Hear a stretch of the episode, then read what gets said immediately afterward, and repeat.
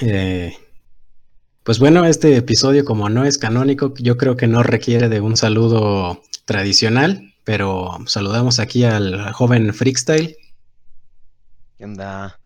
Podemos decir buenas tardes, güey. Ah, ok, buenas tardes. y, también saludamos a nuestro compañero de paneo usual, Cristian, ¿cómo estás? ¿Qué hubo, qué hubo? Bien, bien, ¿tú qué onda, sigue? ¿Todo tranqui? Qué chido.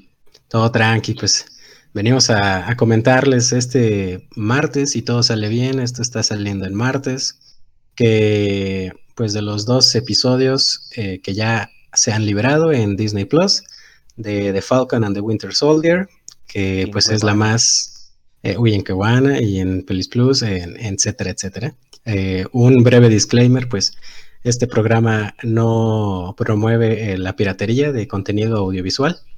Para nada. Pero, pero bueno, si quieren, pues vamos a empezar. Mm, Cristian, ¿te acuerdas qué fue lo que sucedió al final de Avengers Endgame con el Capitán América? Yo creo que eso podría ser un precedente necesario. Sí, bueno, qué bueno que lo mencionas, CJ. El, como recordarán todos, creo que esta película, todos la vieron, no, no se puede hacer spoilers de esta.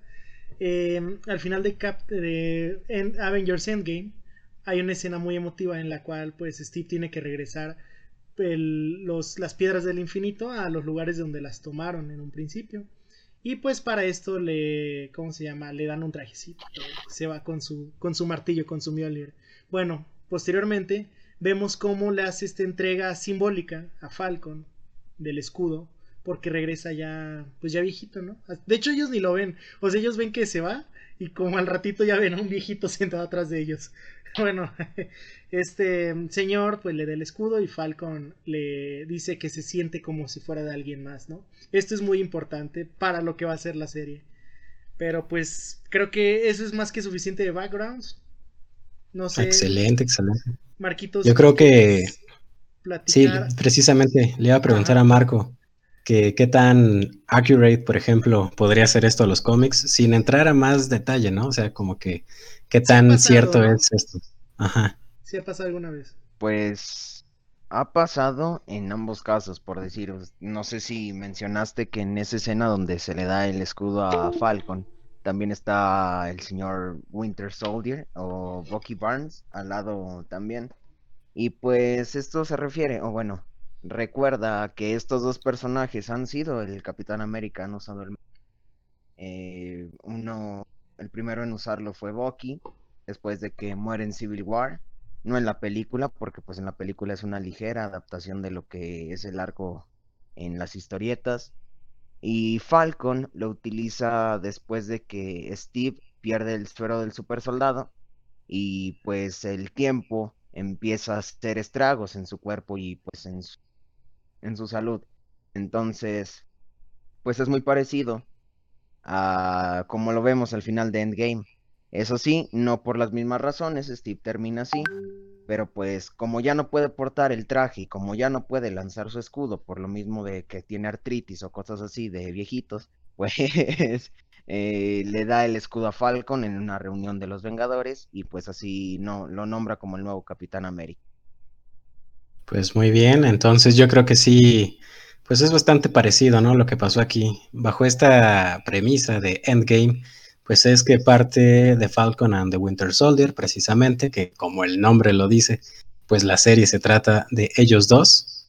Entonces, Cristian, no sé si quieras repasar así brevemente o lo que tú quieras tomarte eh, de lo que ha ocurrido en estos dos primeros episodios. Va que va. Eh, pues primero hay que hacer aclaración de que, eh, al igual que WandaVision, esto toma después semanas de los sucesos de Avengers Endgame. Y aquí vemos como Sam Wilson, este Falcon, está trabajando con el ejército en misiones, ¿no? En operaciones especiales. Y como Bucky Barnes está a un paso de obtener su indulto, su perdón por todos los crímenes que cometió como sicario de, ahora sí que de la KGB, ¿no? O bueno, del mejor postor, cuando era el Winter Soldier. Bueno, tenemos estos dos personajes que si bien se están como que encontrando eh, tratando de llenar ese vacío que dejó Steve con ellos, porque realmente ellos no eran amigos. Ellos se conocían a través de Steve, Los dos eran muy buenos amigos en diferentes, podríamos decir, lo conocieron en diferentes etapas de su vida. Pero pues bueno, ahora les toca estar juntos. Aquí se sobreentiende que Falcon eh, rechazó el, escudo. O sea, le ofrecieron ser el próximo Capitán América. Eh, se puede suponer que Steve lo quería así y pues este vato le dijo que no. Y pues Bucky tiene un poco de resentimiento por eso. O sea, aquí vemos cómo Bucky sí le está restregando. Porque Bucky en ningún momento de... Uy, ah, ahí está Marco. Perdón. No pasó nada, no pasó nada. es obra del Señor. bueno, vemos cómo Bucky está yendo a su terapia y pues bueno, empiezan a juntarse estos dos personajes para trabajar juntos porque Falcon está investigando a unos que se llaman los Flag Smashers, ¿no? Que es una organización terrorista. Eh, bueno, aquí me gustaría, Marco, no, yo la verdad no sé, ¿existen en los cómics los Flag Smashers? Como organización, no por decir, eh, en los cómics es solo Flag Smasher, o sea, un personaje que ocupa el manto. Se llama Carl Morgenthau. No sé si les hace recordar a que en el segundo episodio, eh, pues se nombra este apellido, pero en una versión femenina. Bueno, se le da un nombre femenino. Carly. pero bueno, eh, tenemos a los Flag Smashers que aquí en la serie son una organización pues mm, a lo mejor radical, eh, eh, podríamos decirles terroristas, pero bueno, los rebeldes les decían terroristas también en Star Wars, que quieren regresar a cómo era la sociedad antes del blip, ¿no? De cuando regresó la mitad de la población de la Tierra. Y pues ellos no quieren que haya básicamente gobiernos, no quieren que haya ahora sí que fronteras, que todo sea un solo pueblo. Y esto nos hace ver un poquito más de, de esa situación que pasó en la sociedad cuando regresaron todos, ¿no? O sea, eso no nos lo mencionan, creo que ni en WandaVision, porque WandaVision toma lugar dos semanas antes y esto como seis. O sea, bueno, ya pasó un poco más de tiempo. Y la sociedad se está reacomodando, ¿no? En lo que llevamos, pues, de capítulo echándole nitro, ahí vemos que básicamente esto fue lo del primer capítulo. Ya salieron quiénes son los Flag Smashers. Y al final vemos como, bueno, antes, a la mitad del primer capítulo, eh, Falcon preside una ceremonia de homenaje donde deja el escudo del Capi en un museo. Y ¡pum! Al final sale un nuevo Capitán América, Un nuevo Capitán América con un uniforme que la verdad se ve feo. Bueno, a mí no me gustó cómo lo hicieron en los Y una cara morfa. cara morfa. bueno, le hicieron muchos memes. Pero este personaje, pues, es el nuevo Capitán América. En los cómics, su. Ahora sí que podríamos decir que su homónimo es el US Agent, ¿no, Marco? Ahí si nos quieres hablar un poquito de él.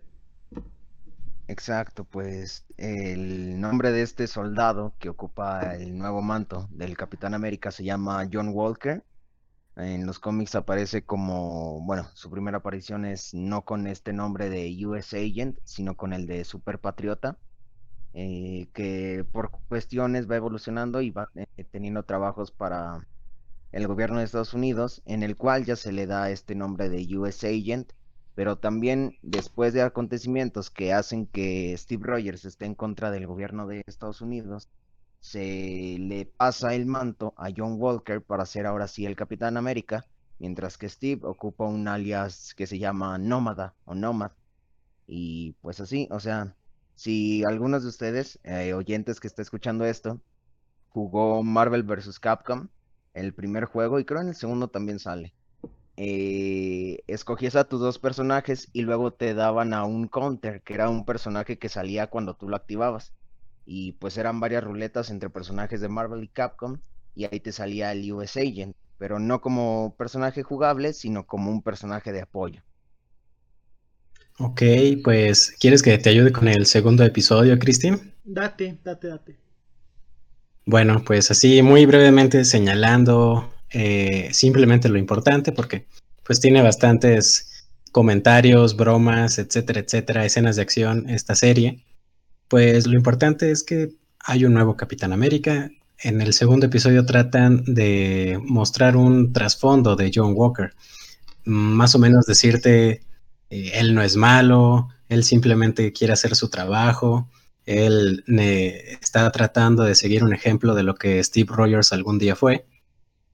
Mm, creo que no lo logra, o sea, en el impacto de la gente, del público que ve esta serie, creo que no logra lo que se propone, pero bueno, eh, está haciendo su trabajo. Eh, del otro lado, que Bucky está tratando de redimirse, pues eh, se encuentra ahí con, con Falcon, con, con, Sam, se llama, ¿no? Sam, Sam.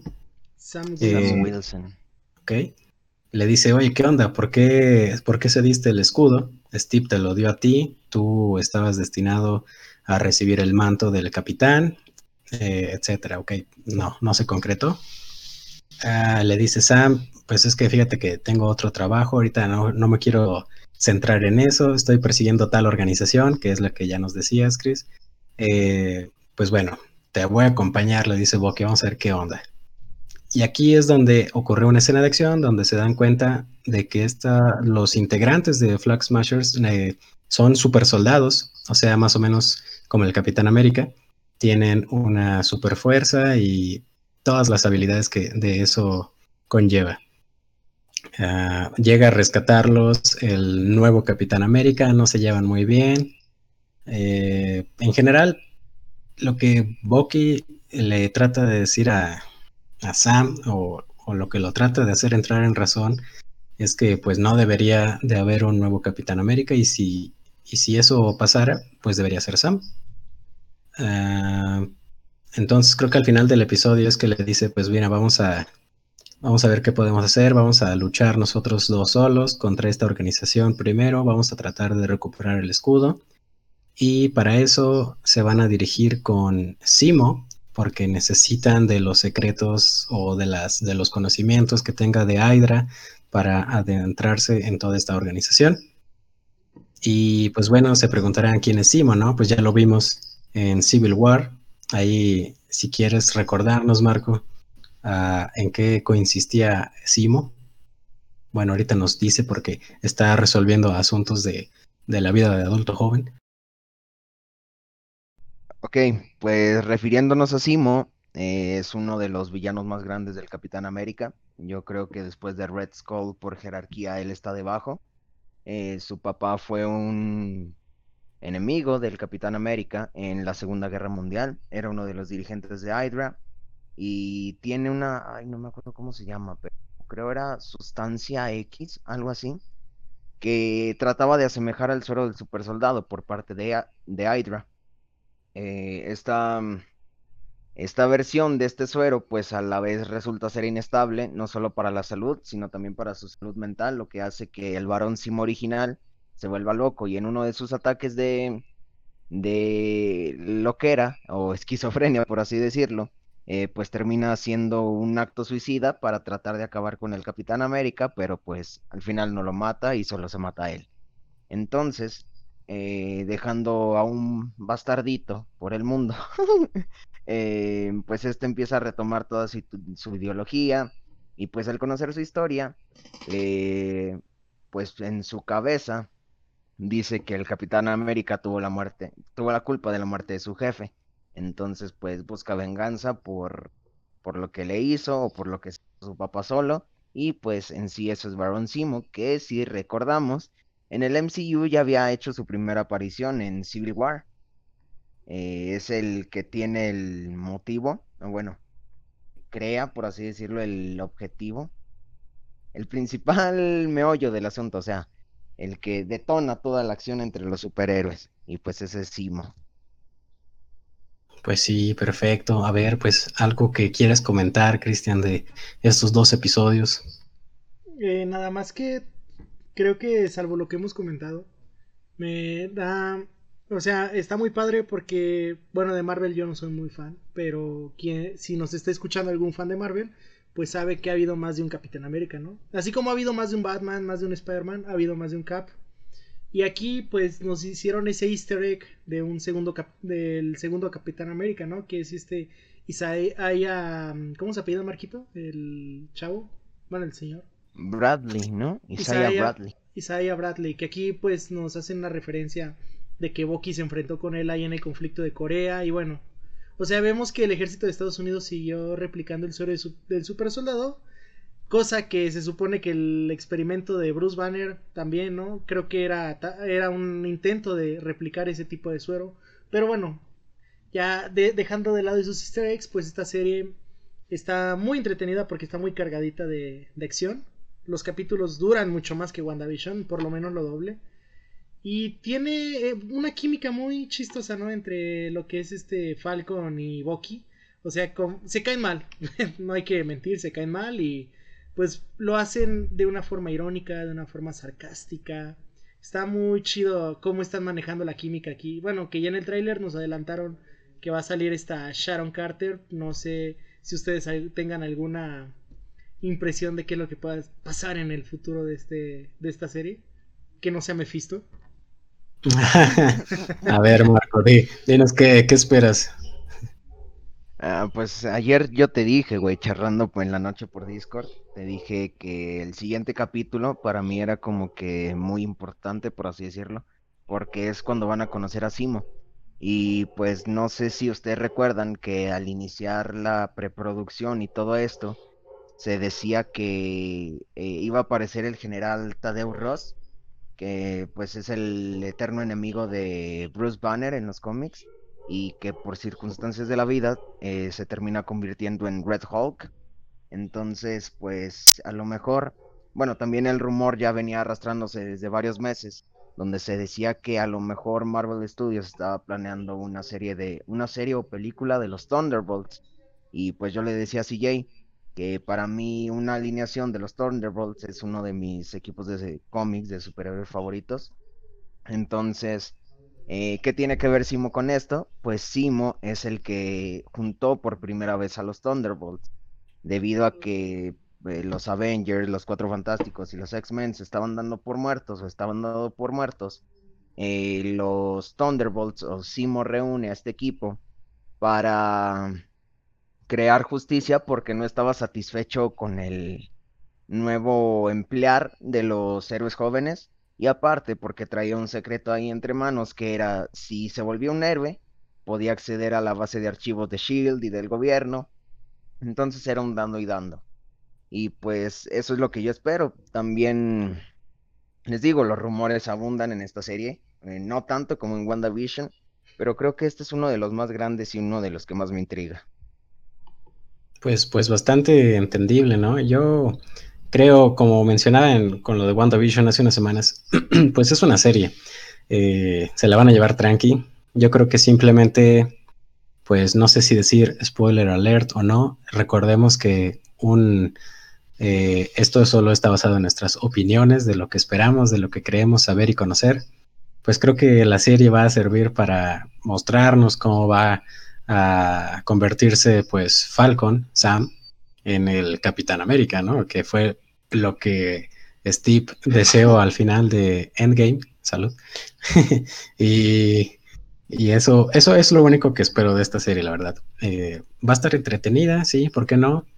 Y además, pues el trasfondo que le están intentando dar de de la situación social que se vive en Estados Unidos, ¿no? Porque ya se ha visto no solo lo de la situación con las personas, pues, de origen eh, afroamericano, sino que también, pues, la situación de pobreza, de cómo incluso un héroe tan conocido como un vengador llega a tener problemas eh, bancarios. Eh, sin embargo, todo el mundo lo quiere conocer y todo el mundo quiere tomarse una foto con él, pero ni siquiera le pueden otorgar un préstamo. Esto nos recuerda a Spider-Man 2 de Sam Raimi, pero bueno, eso ya es para otra ocasión. Eh, ¿tú, qué, ¿Tú qué esperas, Chris? Mm, como tú, simplemente quedé.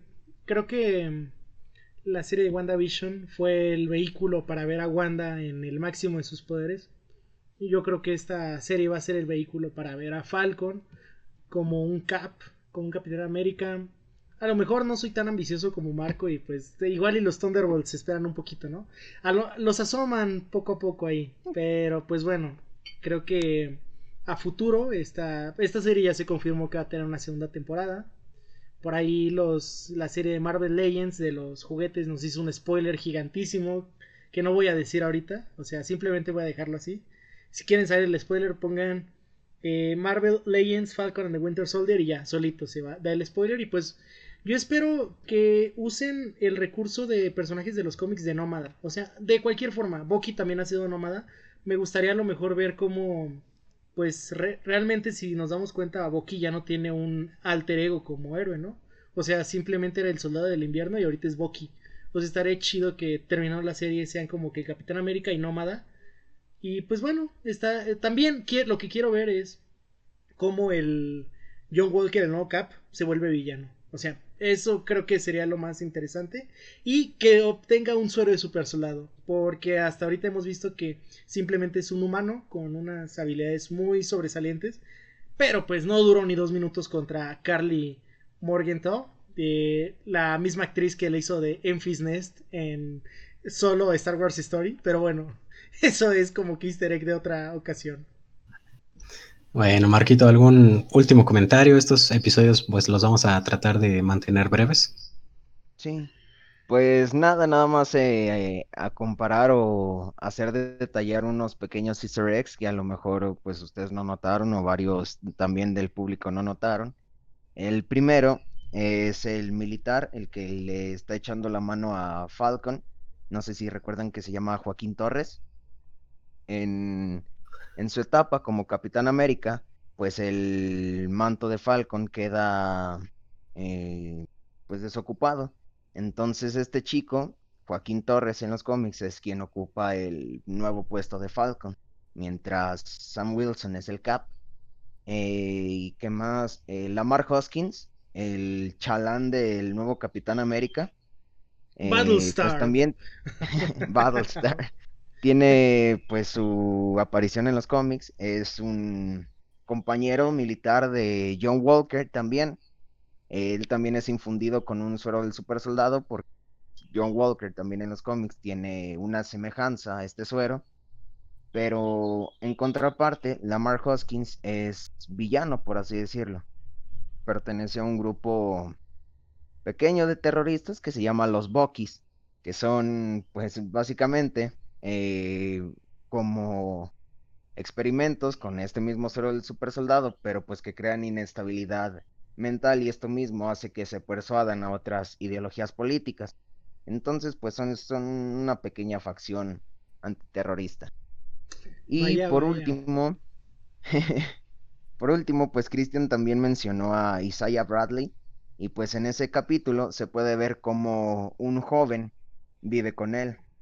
Entonces, pues yo también acá teorizando y haciéndome mis chaquetas mentales otra vez, pues podemos ver o se puede intuir. De hecho, creo está confirmado al, en el reparto de los créditos.